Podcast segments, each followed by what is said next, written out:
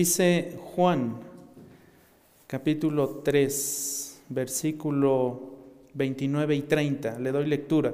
El que tiene la novia es el novio, pero el amigo del novio que está allí y le oye, se alegra en gran manera con la voz del novio, y por eso este gozo mío se ha completado. Es necesario que Él crezca y que yo disminuya. Vamos a inclinar nuestro rostro y a orar al Señor. Padre, te alabamos una vez más, te bendecimos, te damos gracias, Señor, porque nos permites abrir tu palabra, nos permites ver, Padre Santo, esta santa revelación con nuestros ojos. Nos enseñas a través de ella y te rogamos que con ella también nos limpies, que nos purifiques, que nos hagas más más semejantes a nuestro Salvador. Que cada día nos ayude, Señor, a irnos conformando más y más a la imagen misma de nuestro Señor Jesucristo. Ayúdanos con tu Santo Espíritu, danos entendimiento, danos discernimiento en estos momentos. Ayúdanos a comprender adecuadamente tu verdad. En el nombre de Cristo Jesús te lo rogamos. Amén. Es necesario que Él crezca y que yo disminuya. ¿Quién, es, ¿Quién está hablando en este pasaje? Juan el Bautista está hablando. ¿De quién está hablando Juan el Bautista? ¿Quién es el que debe crecer? ¿Quién es el que debe disminuir? Es claramente, claramente lo podemos ver aquí en este pasaje. Juan está refiriendo a Jesús. Jesús está ya en su ministerio, en los comienzos de su ministerio, ya ha tenido una conversación con un hombre importante, Nicodemo, ya lo ha llamado a la salvación, ya le ha predicado el Evangelio, ya le ha dicho que crea y entonces viene a darse algo muy importante, una transición. Una transición en donde los involucrados uno de ellos debe crecer y el otro debe disminuir. De todos los gigantes espirituales que nosotros podemos eh, ver en la Biblia y de los cuales podemos leer en la Biblia, obviamente antes de Jesús, ninguno fue tan grande como Juan el Bautista. Juan el Bautista fue especial. No fue cualquier persona, Juan el Bautista.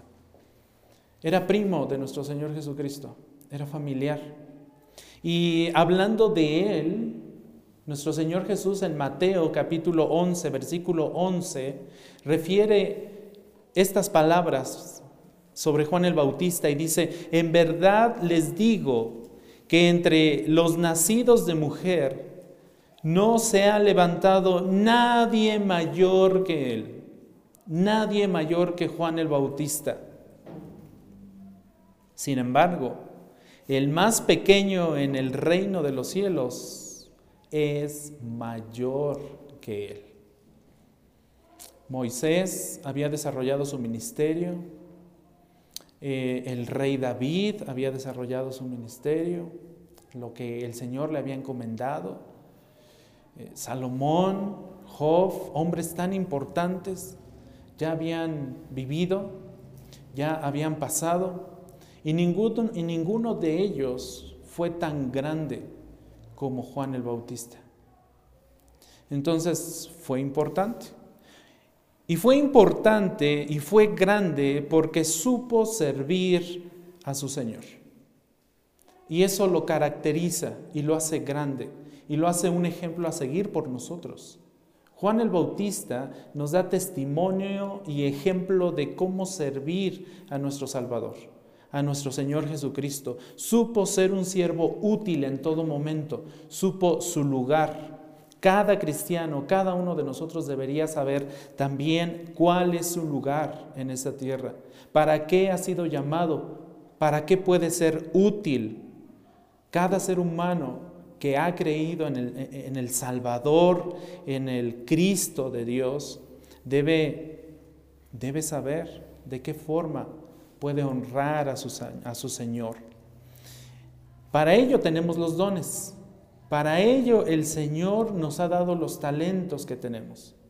Para ello el Señor nos ha capacitado con su Santo Espíritu para edificar a la iglesia, para ayudar a otros a crecer, para ayudar a otros a crecer en el conocimiento del Señor. Mayor ejemplo que Juan el Bautista no podemos, no podemos tener. Él nos es ejemplo básicamente en este pasaje de tres principios para que nosotros podamos ser útiles delante del Señor para que nuestro servicio pueda ser útil y le pueda dar gloria al Señor. ¿Cuáles son estos tres principios? El primero, un contentamiento en la provisión soberana de Dios. El segundo, una actitud gozosa. Y el tercero, una actitud humilde de parte de Juan. En estos versículos 22 al 30 vemos estos tres principios. Un contentamiento en Juan por lo que el Señor le había dado una actitud gozosa al ver que su Jesús, su Cristo, ya había venido a alumbrar a este mundo. Una humildad al reconocer que era tiempo de que Juan se fuera despidiendo de su ministerio para dar paso a nuestro Señor Jesucristo. Y eso es muy importante. Veamos el primero. ¿Cuál es el primero? Contentamiento en la provisión soberana de Dios. Venimos de un contexto en donde Jesús se encontraba en Jerusalén. En los versículos anteriores a este pasaje 22 al 30 vemos que Jesús estaba en Jerusalén. Y después de estar en Jerusalén, dice el versículo 22, me acompañan ahí con sus Biblias, después de esto Jesús vino con sus discípulos a la tierra de Judea y estaba allí con ellos haciendo qué? bautizando. Jesús vino con sus discípulos a la tierra de Judea y estaba ahí con ellos bautizando. Aquí entonces inició una transición, una transición del ministerio de Juan el Bautista al ministerio de Jesús. Las cosas tenían que cambiar. Esto es una representación de un cambio de era también. La era del Antiguo Testamento contra la era del Nuevo Testamento. El predicador que venía, que había sido anunciado, que había sido profetizado, que vendría a ser la voz que clamaba en el desierto, tenía entonces que empezar a disminuir para que la voz del Salvador, la luz de este mundo, pudiera crecer. La transición es clara. En el versículo 23 de este pasaje dice, Juan también bautizaba en Enón, cerca de Salim porque allí había mucha agua y muchos venían y eran bautizados. Versículo 24, porque Juan todavía no había sido puesto en la cárcel. El fin de Juan el Bautista venía y venía pronto. Él iba a ser arrestado, él iba a ser puesto en la cárcel para finalmente, ¿lo recuerdan? Ser decapitado. Su cabeza iba a ser pedida. Y tenía que suceder así. Juan pronto sería arrestado. Pero en este punto, en estos versículos 23 y 24, aún seguía desarrollando su ministerio, aún seguía bautizando. Estaban los dos, tanto Juan el Bautista como nuestro Señor Jesucristo bautizando. Y luego en el versículo 25 dice allí en nuestras Biblias, Surgió entonces una discusión entre los discípulos de Juan y un judío acerca de la purificación. ¿De qué fue esta discusión? No lo sabemos. Podemos eh, inferir ciertas cosas, podemos eh, buscar ciertas teorías que nos lleven a esta discusión, pero lo cierto es que no se aclara, simplemente hubo una discusión Dice aquí, entre los discípulos de Juan y un judío acerca de la purificación, la forma en que se purificaban, cómo era, no lo sabemos. Pero en el verso 26 se nos dice, vinieron a Juan y le dijeron, rabí, mira, aquel que estaba contigo al otro lado del Jordán, de quien diste testimonio, está bautizando y todos van a él. Cuando Jesús llegó, muchos dejaron a Juan. Muchos le dieron la espalda a Juan el Bautista y se fueron a donde Jesús estaba bautizando, dice este versículo. Esto claramente molestó molestó a ciertas personas, especialmente a aquellos que eran leales a Juan, a aquellos que habían estado con Juan en su ministerio. ¿Qué hicieron?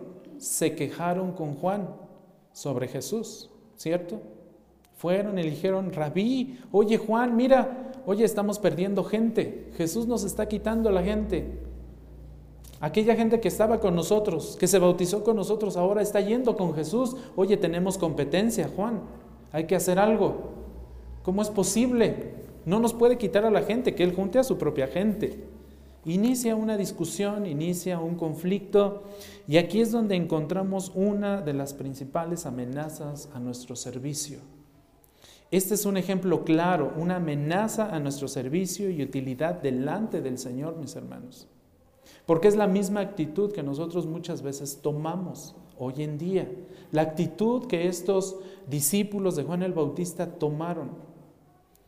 Este principio es un deseo de prominencia, un deseo de importancia dentro del círculo social en donde estamos. Es un deseo de prominencia que resulta, en la mayor de las veces, en una, en una envidia en un espíritu dividido. Esto que se está generando aquí, esta discusión, esta envidia, está generando división, está generando conflicto. Y es aquí donde debemos tener cuidado.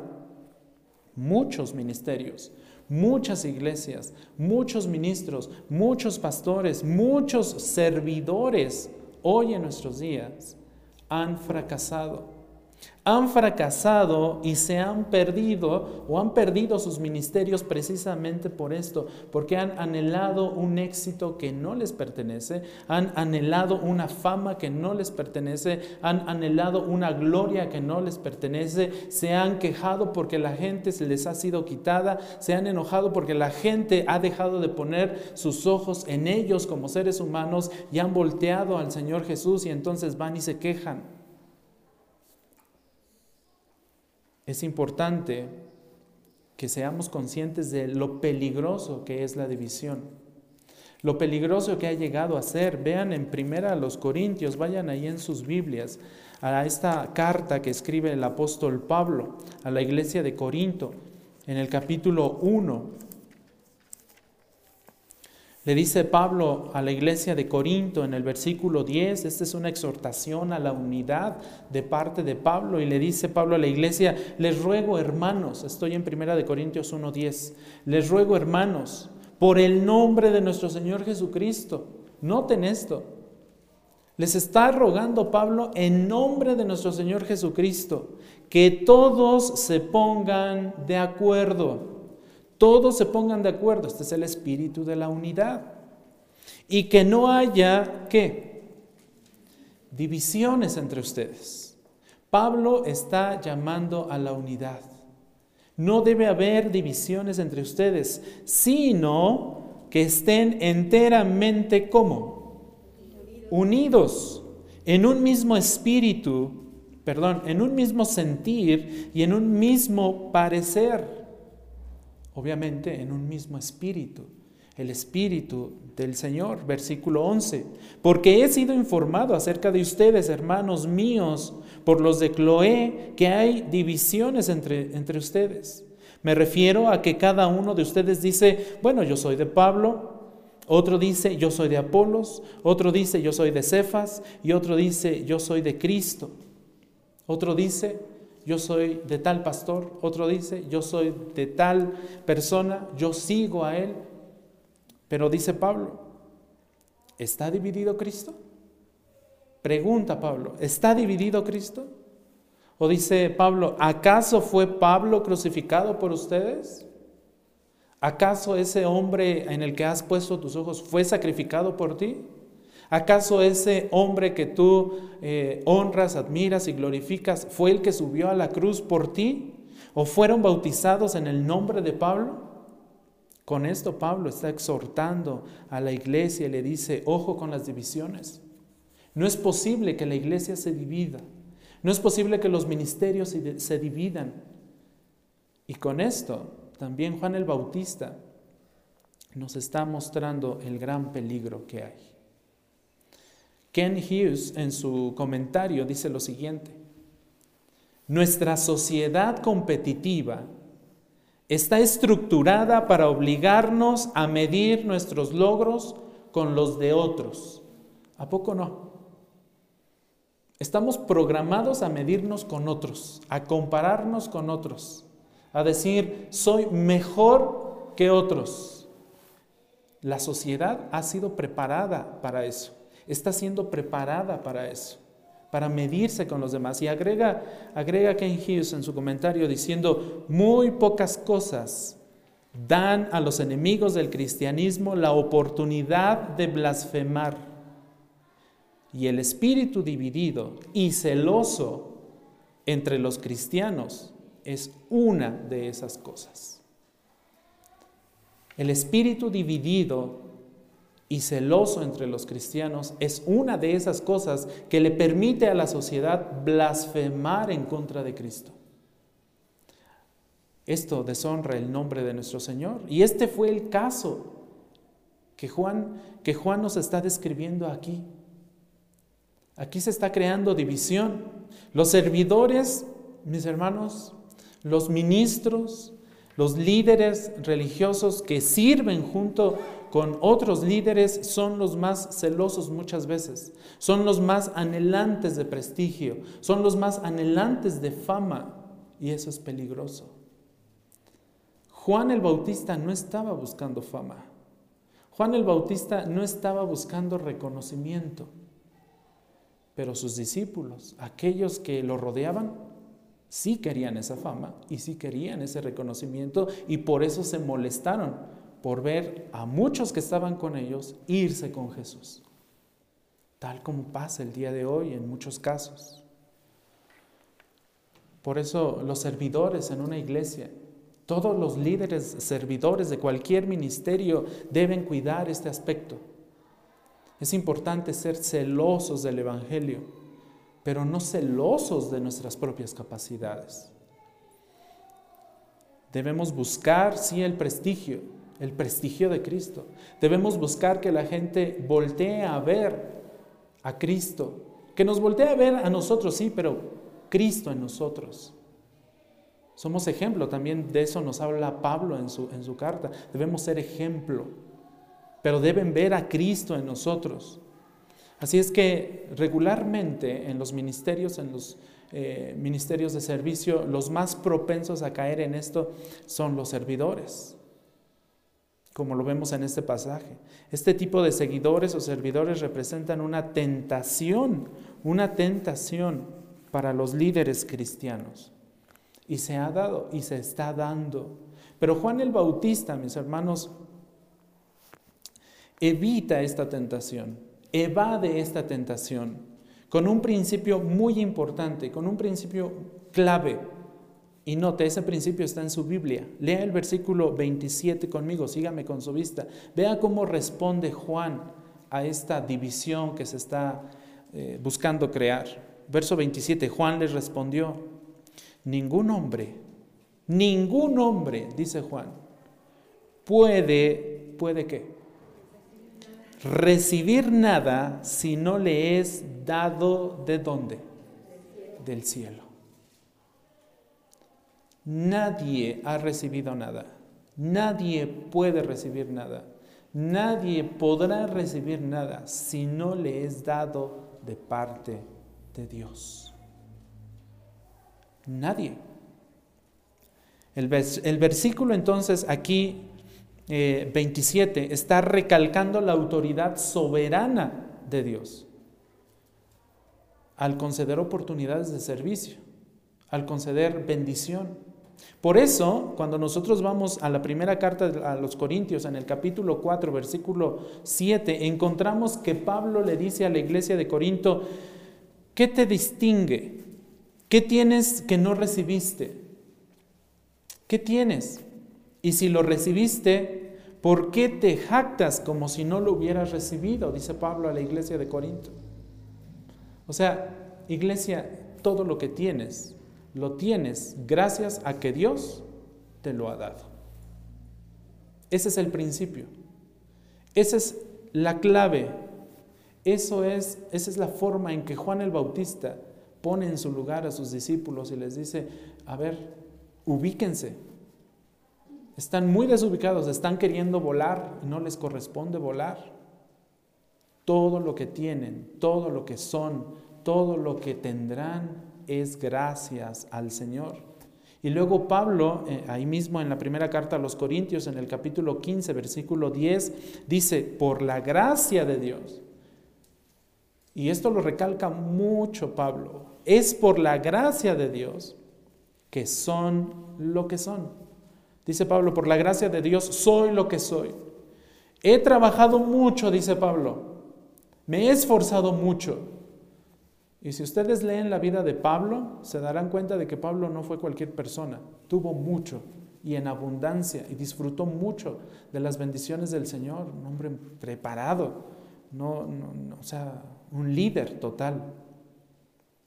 Trabajé mucho, dice Pablo, pero al final en el verso 10 termina diciendo, aunque no yo, aunque la realidad es que ese trabajo no lo he hecho yo, sino la gracia de Dios en mí.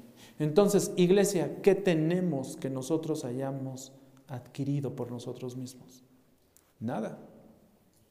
Absolutamente nada. Todo viene de Dios. Y debemos estar plenamente conscientes de eso. Todo lo que tenemos es gracias a que Dios, en su gracia y en su misericordia, nos lo ha dado, nos lo ha provisto. De otra forma, nosotros no lo tendríamos. Ese es el principio con el que Juan el Bautista les responde a sus discípulos y les dice, ningún hombre puede recibir nada si no le es dado del cielo, si no le es dado de parte del, del Padre. Debemos tener contentamiento entonces, y este es el primer ejemplo que, que, Juan el Bautista, que Juan el Bautista nos da para nuestros ministerios, para nuestro servicio. Es bueno servir al Señor, es bueno honrar al Señor con todo lo que tenemos, pero lo, debemos hacer con los motivos eh, que honren o con el motivo de honrar a nuestro Señor, con los motivos correctos delante del Señor. Y este es precisamente uno, contentamiento con el lugar y provisión que el Dios soberano nos ha dado en todo lo que hacemos, en todo lo que tenemos, debemos buscar ser fieles al Señor en todo momento. Ese es el principio. Este es el antídoto a los celos. Este es el antídoto a la envidia. Este es el antídoto cuando se está empezando a generar una división. Todo lo que tenemos nos lo da el Señor. Este es, el, este es el antídoto para los conflictos dentro de una iglesia. Este es el principio bíblico para este pecado. Anótelo, subráyelo, téngalo en su mente y en su corazón constantemente. Por eso Juan el Bautista nos está dando este ejemplo. Este es el antídoto para todo ello. Si Dios nos ha dado grandes dones, mis hermanos, a cada uno de nosotros, hace rato en la clase de escuela dominical, nuestro pastor Jesús nos hacía hincapié en eso. El Señor nos ha dado dones. ¿Cuáles son esos dones que tenemos? Cada quien sabe cuáles son esos dones. Pero esos dones, como dice Pablo, no son para beneficio propio. Son para beneficio de quienes? De los demás, de la iglesia, del cuerpo de Cristo. No son para nuestra gloria, mis hermanos. Los dones que tenemos y las capacidades que el Señor nos da cada día que estamos en esta tierra, o desarrollamos, o ponemos en práctica, o ejercemos, no son dones para nuestra propia gloria, son dones para la gloria de Dios y nada más para Él. Los dones y las capacidades que el Señor nos da no son para ser vistos de los hombres, no son para gloriarnos delante de los hombres, no es para medirnos, como dice Ken Hughes en su comentario, con los demás y decir yo soy más que otros. Los dones que el Señor nos da son para servirlo a Él y para darle gloria a Él con todo lo que hacemos. Para eso son los dones espirituales, para eso Él nos llama, para eso Él nos da la oportunidad de servirle. Si nuestro propósito, si nuestra meta está desalineado a este principio por el cual o para el cual el Señor nos ha llamado, entonces mis hermanos, mejor no sirvamos. Mejor no, no ejerzamos ningún don. Si lo vamos a hacer nada más para nuestra propia gloria, es mejor no ejercerlo. Porque le estoy robando la gloria a Dios. ¿Y saben qué dice la Biblia? Que Dios no comparte su gloria con nadie. La gloria es solamente de Dios. Si Él nos ha dado dones, entonces utilicémoslos para su gloria, para Él, para edificar a la iglesia, para que la iglesia crezca en conocimiento del Señor y le glorifique a Él. Todo es para su gloria. El primer capítulo de Efesios, de esta carta de Pablo a los Efesios, es muy claro. Léalo en casa y verá cuántas veces aparece mencionada la gloria de Dios en ese, en ese capítulo. Todo es para la gloria de Dios. Alejémonos de la jactancia, alejémonos del orgullo, alejémonos de las pretensiones egoístas. No debemos ser envidiosos en ningún, en ningún momento con nada de lo que hagamos. Tendemos a, a estar preocupados, tendemos a estar comprometidos con nuestra reputación. Esto es algo normal en el ser humano. Queremos ser glorificados, queremos ser admirados, queremos ser reconocidos, queremos ser famosos, queremos que la gente nos vea, queremos ser vistos de los hombres, queremos posiciones altas, queremos riquezas exorbitantes, queremos lujos de este mundo, pero ¿saben qué? La iglesia no ha sido llamada, no ha sido llamada a eso. En ningún momento. Esos motivos egoístas no entran dentro del plan de Dios para la iglesia, no entran dentro del plan de Dios para sus hijos. En ningún caso sea así nuestra forma de pensar o de actuar o de conducirnos. Si pudiéramos tan solo reemplazar esa, esa ambición humana y mundana por una ambición centrada en Dios, las cosas serían muy diferentes. Nuestra vida sería mucho mejor. Los propósitos de nuestra vida estarían mejor definidos, perfectamente definidos, de hecho, por Dios. Las decisiones que tomáramos serían mejores, los conflictos que tuviéramos serían más soportables, más rápidamente solucionados, porque estarían alineados a una ambición centrada en Dios y esa ambición debe ser dar la gloria a Dios en todo. Esto es lo que Juan el Bautista le está enseñando a sus discípulos en este versículo 29. Ojo, ten en cuenta que todo lo que tienes te lo ha dado el Señor. Todo lo que llegues a tener te lo ha dado el Señor, te lo va a dar el Señor. Si tienes dones es porque esos dones vienen de Dios. Si somos exitosos es porque ese éxito viene de Dios. Si somos inteligentes es porque esa inteligencia viene de Dios. Si somos sabios es porque esa sabiduría viene de Dios. Si tenemos bendición económica es porque esa bendición económica viene de Dios con un propósito específico. Y todo lo que Él nos da es para un propósito específico y es dar la gloria a Dios. Solamente para eso nos lo da el Señor, para su gloria. No debemos buscar nuestra propia gloria, nuestro propio éxito. No debemos medirnos con los demás. No debemos sentirnos más que los demás. La gloria de Juan el Bautista, porque Juan tuvo su gloria, Juan tuvo su reconocimiento. El mismo Jesús le dijo, no ha habido nadie, nadie antes de Juan, mejor que Juan. Nadie, ni siquiera el rey David. Es más, ni siquiera Salomón llegó a ser tan grande como Juan el Bautista. Pero saben una cosa, dice, dice nuestro Señor Jesús, el más pequeño en el reino de los cielos es mucho mayor que Juan. Entonces todo lo que tenemos es gracias a nuestro Señor. La gloria de Juan el Bautista es esta. Él sabía que él no era el Cristo. Vean el versículo 28 ahí en sus Biblias. ¿Qué dice? Juan dice, ustedes mismos me son testigos de que dije, yo no soy el Cristo, sino que he sido enviado delante de él. En el capítulo 1, si usted va al capítulo 1 en sus Biblias, en el versículo 20 y 23, a Juan se le preguntó, oye Juan, ¿tú quién eres? ¿Eres el Cristo? Y Juan claramente responde, no, no pongan sus ojos en mí, yo no soy el Cristo. Yo solamente soy la voz que clama en el desierto. Yo solamente soy esa voz que fue profetizado que clamaría en el desierto, que llamaría a la humanidad, que llamaría al arrepentimiento a la sociedad de ese tiempo. Juan entendía su lugar.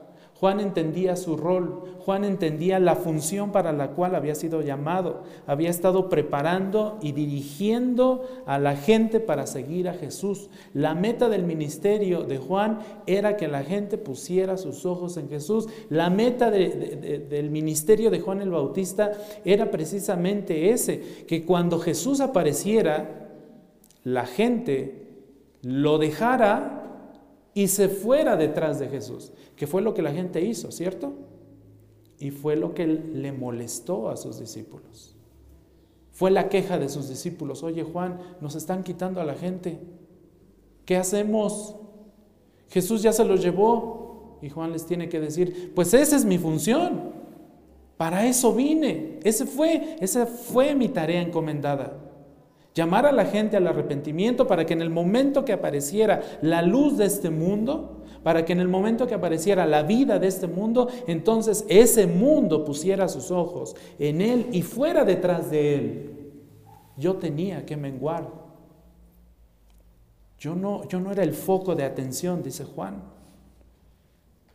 El verdadero ministerio de Juan era dirigir, encaminar enfocar a la gente hacia Jesús. ¿Cuál creen que es nuestro ministerio hoy en día? De todos los que servimos, ¿cuál creen que es nuestro objetivo? Que la gente ponga sus ojos en quién? ¿En el pastor Sam? No. ¿En el pastor Jesús? No. ¿En el hermano Iván que dirige la alabanza? No. Cada uno de nosotros servimos para que ustedes pongan sus ojos en quién? En Cristo, en Jesús. Este es un principio muy importante. Nadie de nosotros es eterno. Nadie de nosotros es perfecto como lo es nuestro Señor Jesús. Nadie de nosotros es fiable como lo es nuestro Señor Jesús. Nosotros como seres humanos podemos fallar y fallamos. Yo he fallado mucho. Y cada uno de los servidores también en nuestra iglesia estoy seguro que han fallado mucho delante del Señor. ¿Acaso somos dignos de ser seguidos? ¿Acaso somos dignos de ser glorificados? No, jamás pase eso. Usted debe poner sus ojos en Cristo. Porque si yo llego a caer y usted ha puesto sus ojos en mí, yo lo voy a hacer tropezar. Yo lo voy a hacer que se aleje de Cristo. Que diga, no, el cristianismo es una farsa. ¿No? Muchas veces hemos oído ese comentario, ¿no? No, yo para qué me reúno si ahí van puros hipócritas. Gente poniendo sus ojos en la propia gente. ¿A poco no? La gente debe entender, los cristianos deben entender que deben poner sus ojos en Cristo, en aquel que no les va a fallar, en aquel que no miente, en aquel que es la verdad, en aquel que es la vida, no en personas imperfectas como nosotros, porque nosotros podemos caer.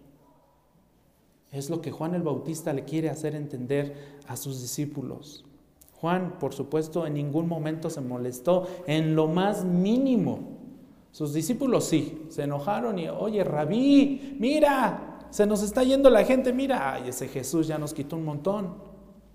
Pero Juan el Bautista estaba tranquilo, decía, seguro estoy que decía dentro de sí, pues esa es, ese es el propósito por el cual yo vine.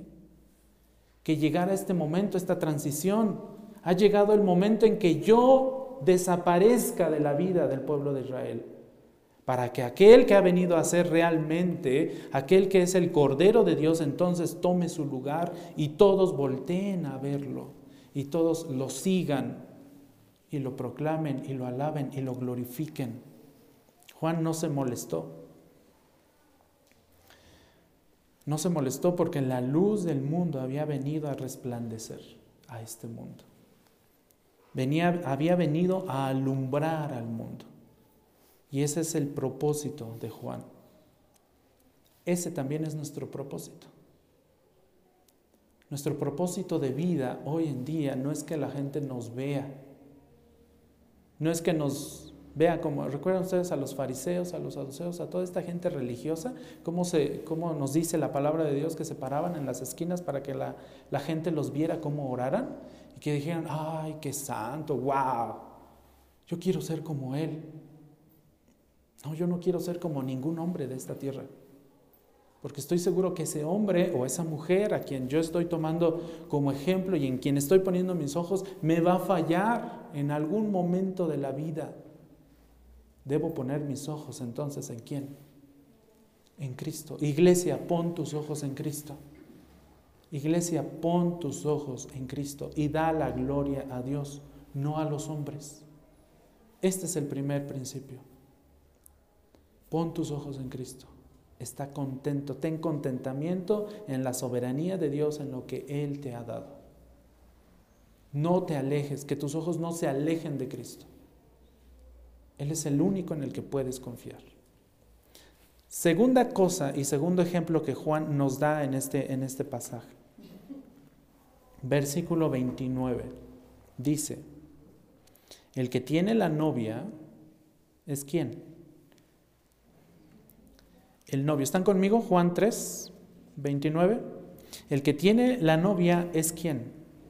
El novio. Pero el amigo del novio que está allí y le oye, ¿qué pasa con él?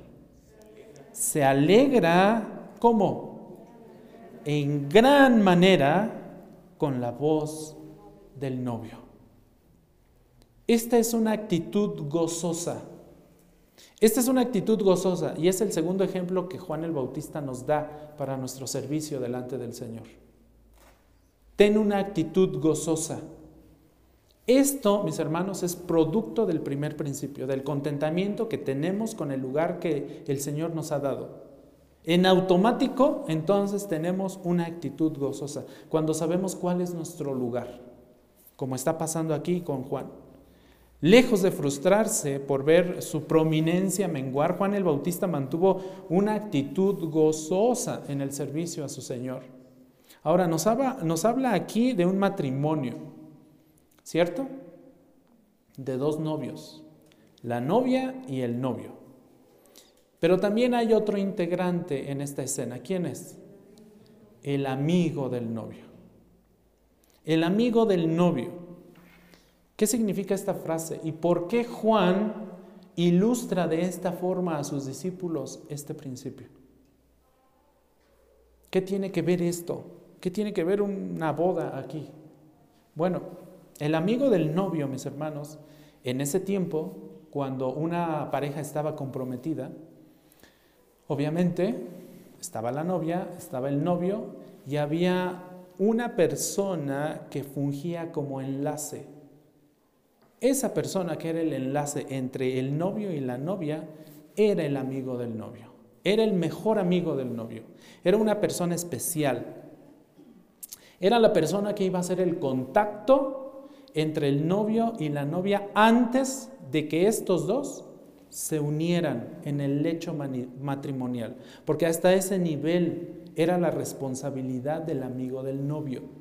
El amigo del novio tenía que fungir con toda una serie de cosas, tenía que llevar a cabo toda una serie de cosas hasta llegar al momento en que la novia se encontrara con el novio en el lecho matrimonial. Y una vez que él era testigo, una vez, como dice aquí el, versículo, una vez que este amigo oía la voz del novio, entonces su tarea estaba completa. Era un enlace. Este amigo eh, hacía los arreglos de la boda. Este amigo se iba a buscar el lugar, a contratar todo lo necesario para la boda. Este amigo emitía las invitaciones para la boda. Este amigo presidía la fiesta de bodas. Este amigo estaba al frente de todo, organizándolo todo para su amigo y para la novia de su amigo. Este, este amigo tenía también una función muy importante de ser guardián, guardián de la novia. La novia tenía que llegar pura al matrimonio. La novia tenía que estar protegida en todo momento, que ningún hombre se le pudiera acercar, nadie, ni la pudiera tocar y por supuesto, mucho menos tener intimidad con esa mujer que ya estaba apartada. Esa era la función principal de este amigo, ser guardián de esa cámara, de ese lecho matrimonial. No debía permitir la entrada a ningún otro hombre que no fuera el novio. Y cuando oía la voz del novio, esa voz que reconocía le permitía dejarlo entrar, dejarlo pasar, y hasta entonces se iba gozoso, como dice este versículo. El amigo del novio que está allí y le oye, se alegra, se goza en gran manera con la voz del novio.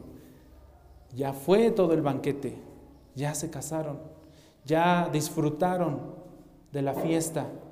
Ahora ha llegado el momento en que el novio y la novia se unan en el lecho matrimonial. Hasta ese momento este amigo debía considerar su tarea completa. Si eso no pasaba, entonces la función de este amigo obviamente habría fracasado. Era su misión llevarlos a estar juntos en la pureza del matrimonio. Y noten que en este versículo se hace énfasis en que el amigo no quería ser el centro de la atención. El amigo no era el centro de la atención. ¿Quiénes eran el centro de la atención? ¿Quiénes son los principales dentro de una fiesta de bodas? Los novios, ¿no? Los novios. No es el que preside la boda, es el novio y la boda. Eh, perdón, el novio y la novia. Entonces, esto es muy importante. El amigo no quería ser en ningún momento el foco de atención el amigo no quería que la gente se fijara en él. El amigo quería que la gente se fijara en el novio y la novia. El amigo se regocijaba con su servicio. Es ese honor que había recibido de parte de su mejor amigo para cuidar de su futura esposa. Este es el ministerio que realizó Juan. ¿Quién es la esposa hoy en día? La iglesia. ¿Quién es el novio? Cristo. Juan estaba encargado de fungir como el amigo del novio. Por eso la transición. Por eso dijo Juan, ha llegado el momento en que Él deba crecer y yo deba disminuir. Ha llegado el momento en que Cristo se una con su iglesia. James uh, Montgomery Boyce en su comentario dice lo siguiente, muchos piensan que hay gran gozo en las, en las posesiones materiales, en la fama, en los logros, en los placeres, pero todo eso es poco gratificante. Satisfacen por un corto tiempo, es cierto, pero el verdadero gozo viene cuando somos capaces de decir, heme aquí, envíame a mí, Aquí estoy, Señor, úsame. El verdadero gozo viene cuando somos capaces de comprobar, dice, dice Boyce, que en su gracia Dios es capaz de usarnos para traer a otros a una relación salvífica con Él. Ahí está el verdadero gozo de la vida. No en lo material de esta tierra, de este mundo. Somos privilegiados nos debemos sentir honrados cuando el Señor nos da la oportunidad de predicar el Evangelio y de ver cómo el Señor llama a los suyos a venir a Él. Eso sí nos da gozo, eso sí nos da alegría, eso sí nos da satisfacción eterna, no momentánea, eterna. El comprobar que el Señor en su gracia nos puede usar. Juan el Bautista podría, podría y de hecho es el más grande ejemplo de una actitud gozosa en el, Nuevo Testamento. Pero en el Antiguo Testamento ustedes recordarán a alguien que pueda haber, eh, que pueda haberse alineado a este gozo de Juan el Bautista? ¿No les pasa por la mente a alguien que se gozó también siendo su mejor amigo? ¿No recuerdan a nadie? Jonatán. ¿Recuerdan a Jonatán? ¿Quién era Jonatán? El, hijo de Saúl. ¿Y quién era Saúl? El hijo del primer, perdón, el rey, el primer rey del pueblo de Israel. Saúl tuvo a su hijo, Jonatán. ¿Qué debiera haber esperado Saúl con la posición que tenía, perdón, ¿qué debiera de haber eh, esperado Jonatán con la posición que tenía su padre Saúl? Que él fuera el siguiente rey, ¿verdad? O sea, eh, Jonatán tenía que subir. Tenía que subir al reinado. Según los planes humanos, ¿no? Le correspondía ese reino, porque era el hijo del rey Saúl. Bien pudo Jonatán haber experimentado envidia, enojo, frustración. Bien pudo haber Jonatán haber experimentado en contra de David una amargura total, porque el reino le estaba siendo quitado, un reino que le correspondía. ¿Sí o no? Nosotros nos enojaríamos, ¿a poco no? Al ver que nuestro reino está siendo trasladado de una dinastía a otra. ¿A poco no? Si cuando nos quitan las cosas nos enojamos, ¿no? Quítele la paleta a un niño y verá cómo se enoja. Quítele un dorito y verá cómo se enoja. Bien pudo haber experimentado esta envidia, pero ¿saben qué? Jonatán compartía la misma filosofía de ministerio que Juan el Bautista. La convicción de Juan sabía, la convicción de Juan allí en su corazón era que él conocía su lugar, que él conocía a qué había sido llamado. Estaba motivado por una ambición de dar gracia, de dar gloria a Dios, de darle gracias a Dios por lo que él estaba haciendo. A Jonatán no le importó ver que él no iba a ser el siguiente en subir al, al trono. No le importó.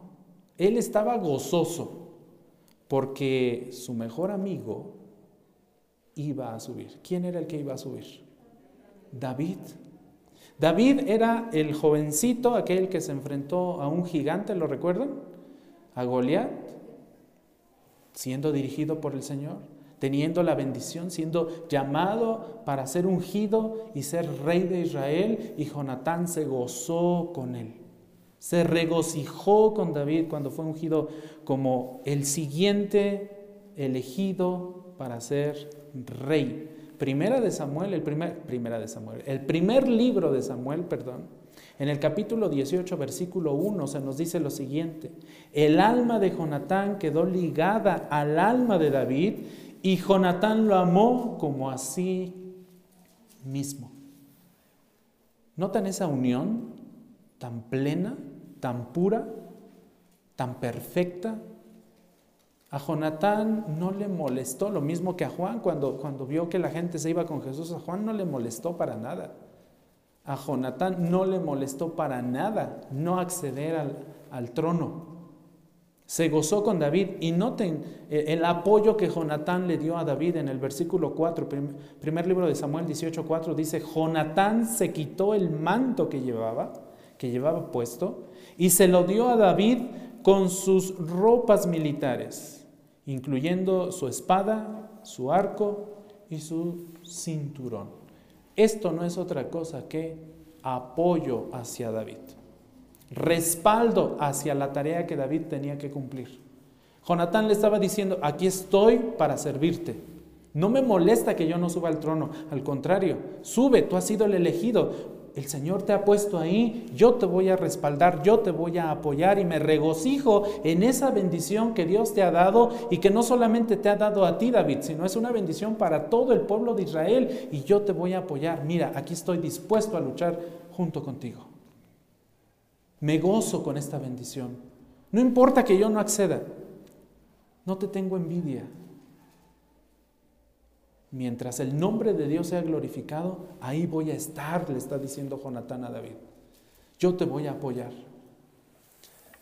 Lamentablemente esta es una actitud que no muchos somos capaces de tomar ante, ante ciertas circunstancias, ante muchas circunstancias de hecho, porque esto lo podemos llegar a experimentar muchas veces en nuestra vida y es más, en un solo día muchas veces también lo podemos llegar a experimentar. Pero lejos de sentir gozo como Juan el Bautista o como Jonatán, llegamos a sentir envidia, ¿cierto o no? Llegamos a, llegamos a quejarnos por la bendición, porque Dios está usando a alguien más y no a mí. Ay, ¿por qué él sí? ¿Por qué yo no? ¿Que acaso ella es mejor que yo? ¿Que yo no puedo? Y empezamos a refunfuñar, ¿a poco no? Nos empezamos a quejar como los discípulos de Juan. ¿Cuál es nuestra posición? Jonatán sabía su posición. David, eh, eh, perdón, Jonatán sabía su posición y Juan el Bautista también conocía su posición y su ministerio, la función a la cual habían sido llamados. Juan el Bautista vio al Cordero, al Salvador, y lejos de sentirse eh, resentido o enojado, glorificó a Dios, se regocijó con la luz, con la salvación que él estaba viniendo, viendo que venía a este mundo. Juan Calvino en su comentario dice, el cumplimiento, perdón, él obtuvo el cumplimiento de todos sus deseos, está hablando de Juan el Bautista. Dice, no tenía más que desear Juan el Bautista.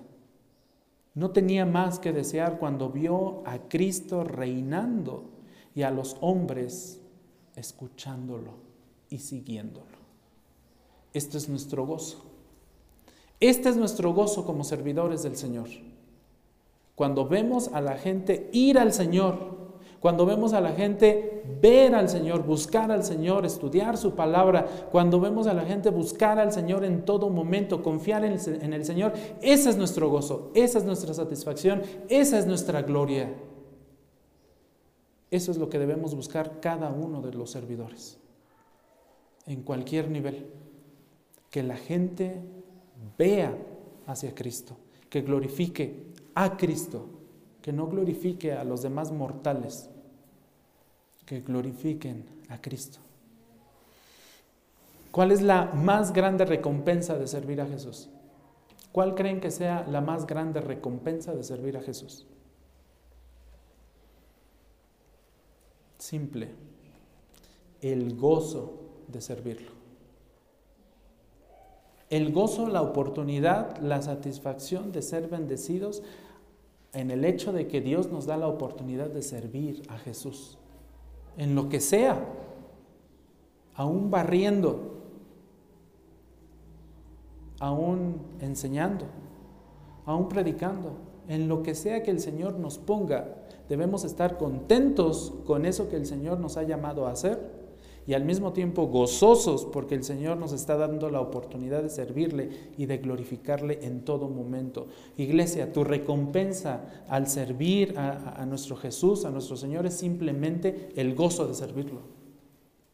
No todos, no todos en este mundo tienen ese gozo, tienen esa oportunidad. Tú sí la tienes. Se te está dando la oportunidad de servir a Jesús aprovecha esa oportunidad y glorifica el nombre del Señor como lo hizo Juan el Bautista y como lo hizo también quién? Jonatán.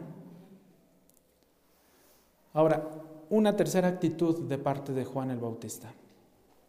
Ya vimos que estuvo conforme, estuvo contento con, con la posición que Dios le dio.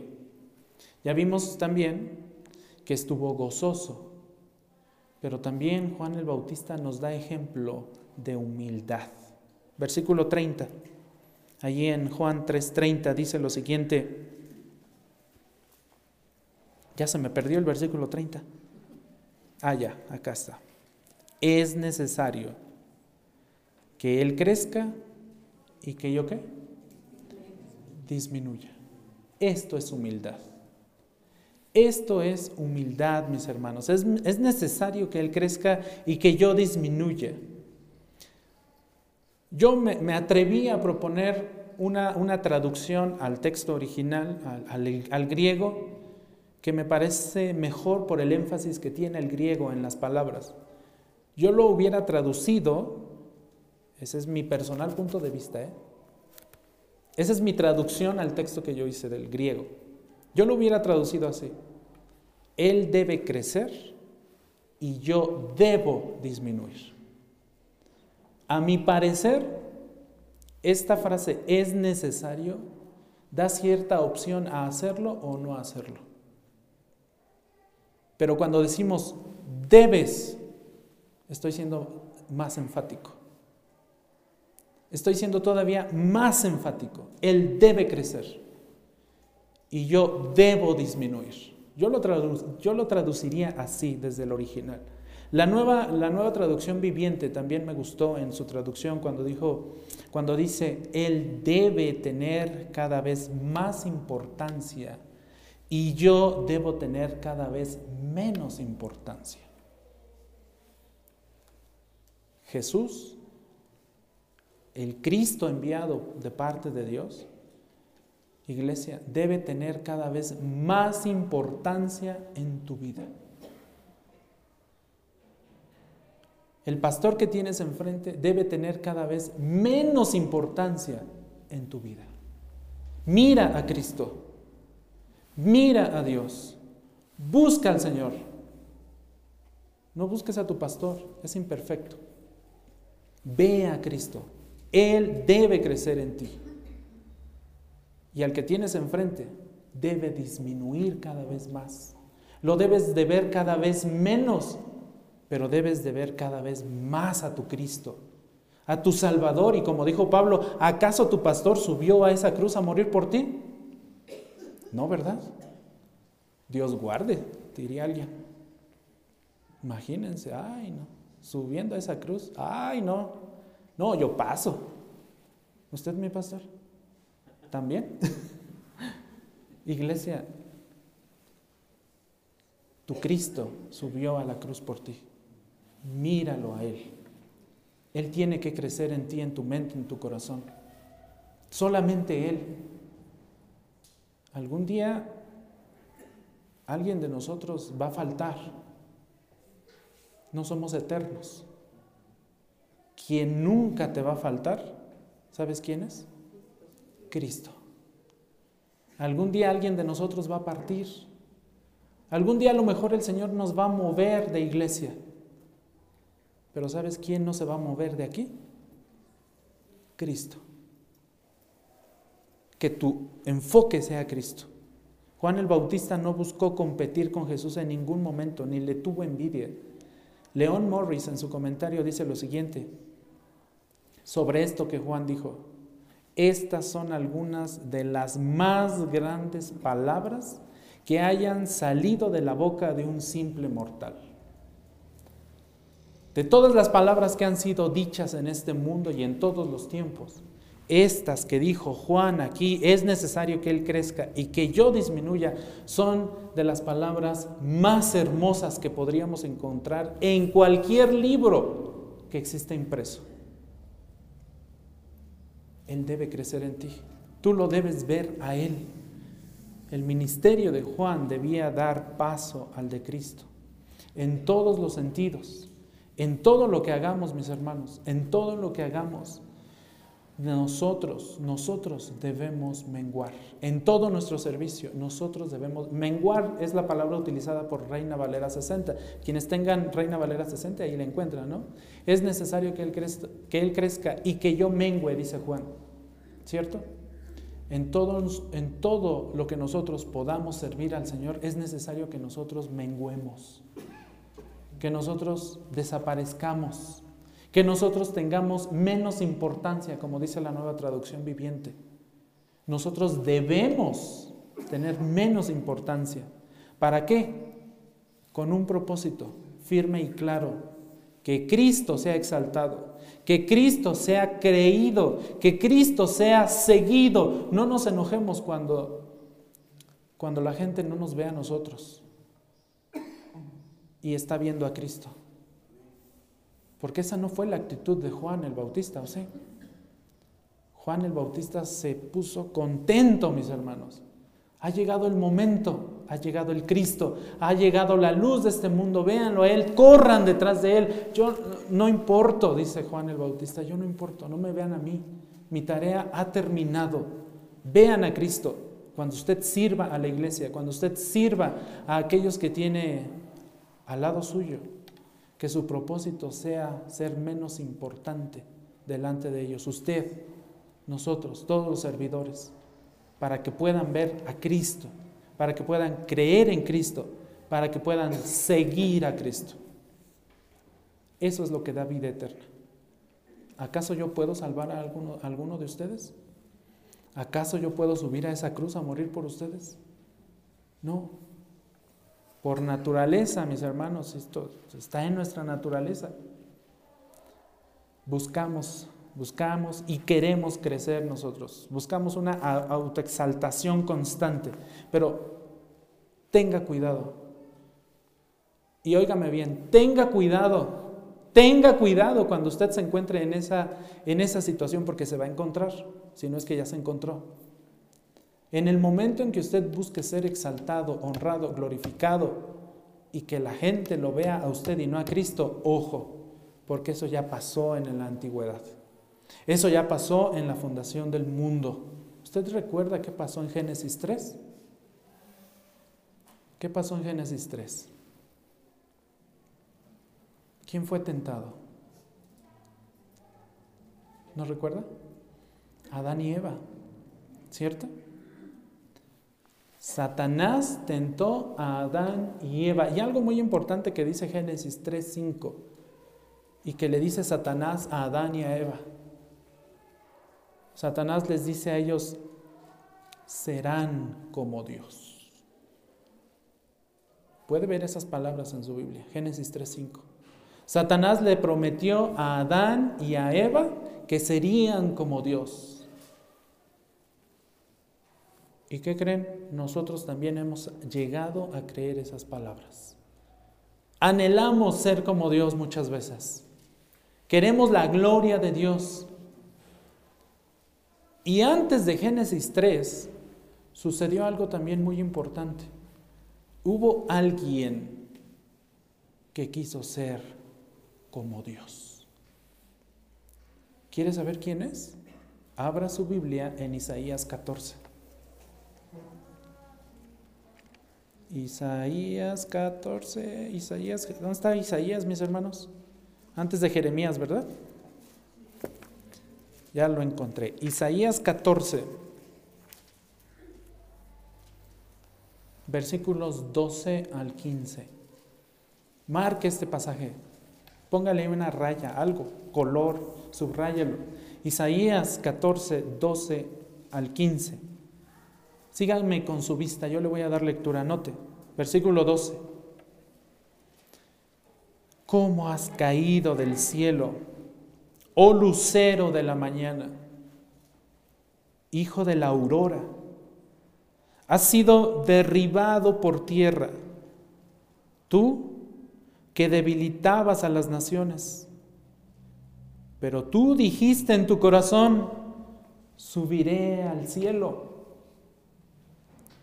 por encima de las estrellas de Dios.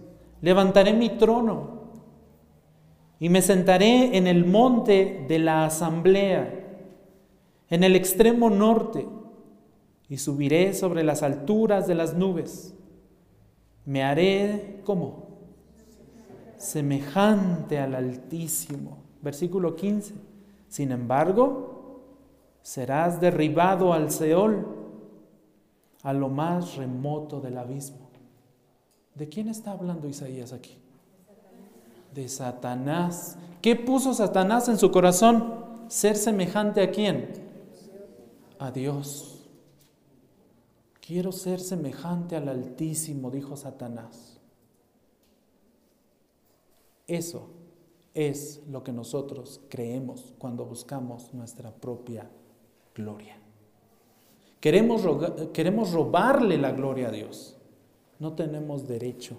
Nadie de nosotros, por más santos y puros que seamos, no tenemos derecho de robarle la gloria a Dios y jamás llegaremos a ser semejantes al Altísimo. Jamás. La gloria solamente es para Él. Más adelante, el, profeta Ezequiel, aquí mismo en, en los profetas, Ezequiel capítulo 28, también refiriendo a Satanás, Ezequiel 28, 12,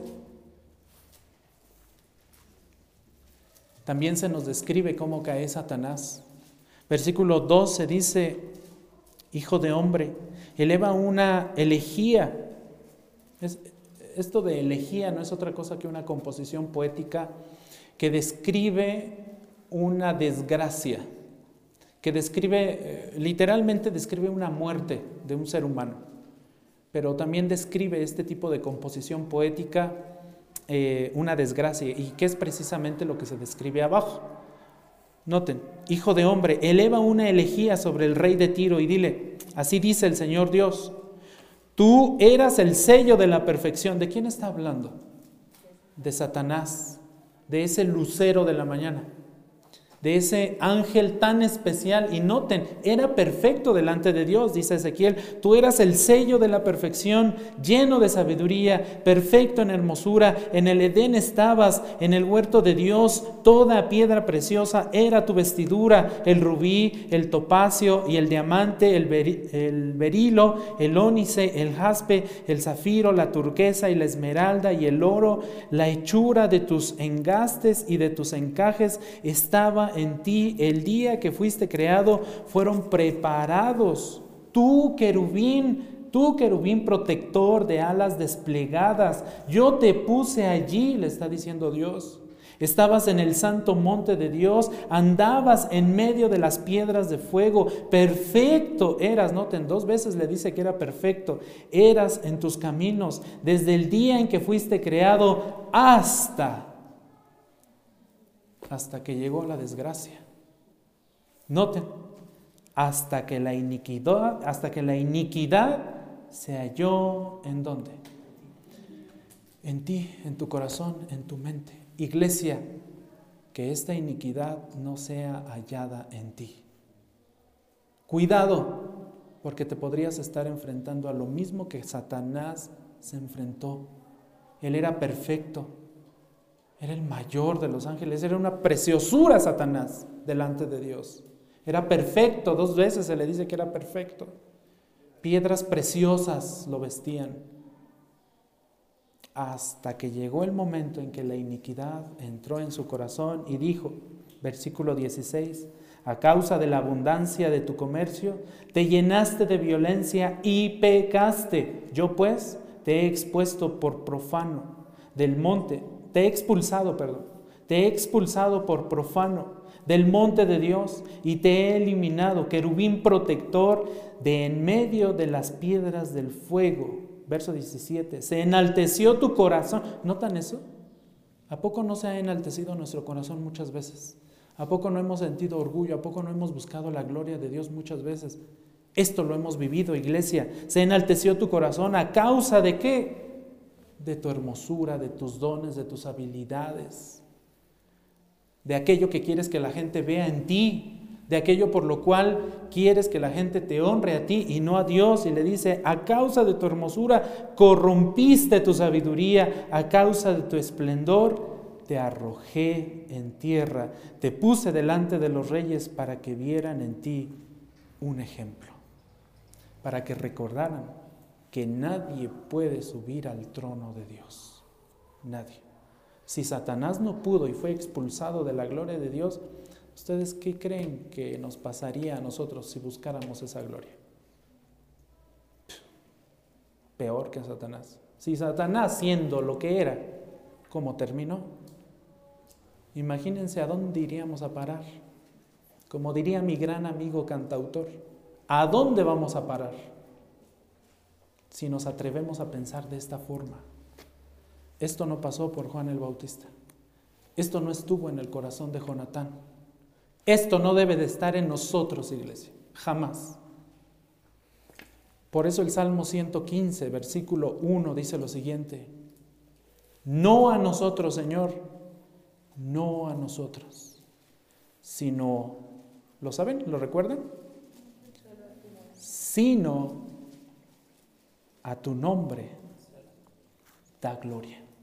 No a nosotros, Señor, no a nosotros, sino a tu nombre da gloria, por tu misericordia, por tu fidelidad. Que esto esté en nuestros corazones, iglesia.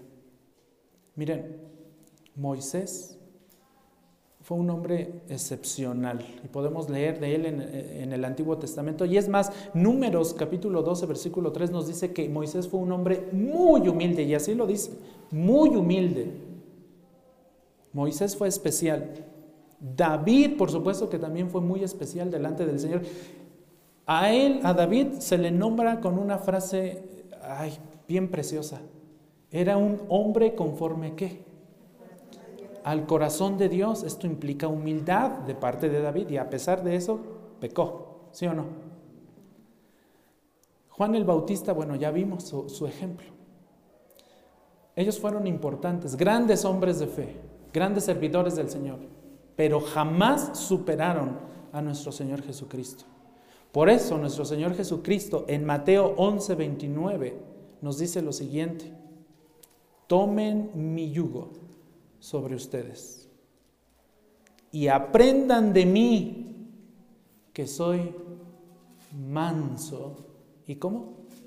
Humilde de corazón. Aprende de, de Jesús, iglesia. Aprende de tu Cristo. Él es manso y humilde de corazón. ¿Y sabes qué va a pasar en tu vida? Hay una promesa en este mismo versículo. ¿Qué te promete nuestro Señor Jesús? Hallarás descanso para tu alma. Aprende de Él. Él es manso y humilde. Tú debes ser manso y humilde delante del Señor. Y tu alma va a descansar. Vamos a orar. Padre, te alabamos, te bendecimos, te damos gracias una vez más. Te agradecemos por tu palabra, Señor, que cada vez que la abrimos, Señor, representa un gran reto para nosotros el poder comprenderla, pero también tu Santo Espíritu nos ayuda, nos ayuda a comprender estas verdades y nos va guiando paso a paso, Señor, a través de estos versículos. Ayúdanos, Señor, a ser más humildes delante de ti. Ayúdanos a tener gozo, Señor, cuando nosotros te servimos. Ayúdanos, Señor, a estar contentos con la posición que nos has dado dentro de, dentro de tu iglesia, dentro de nuestra sociedad, Señor.